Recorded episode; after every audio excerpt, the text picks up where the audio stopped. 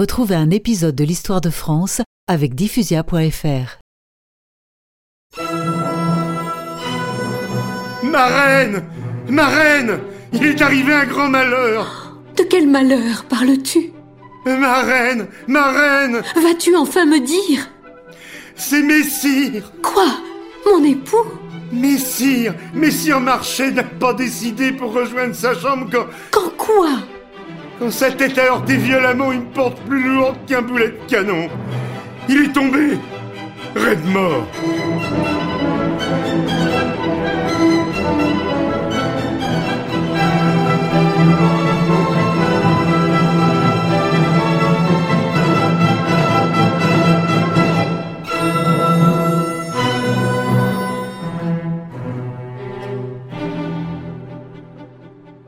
C'est ainsi qu'en 1498, de retour d'une campagne militaire victorieuse, le roi Charles VIII mourut. Comme il n'avait pas d'enfant, c'est son cousin, le duc d'Orléans, qui lui succéda sous le nom de Louis XII.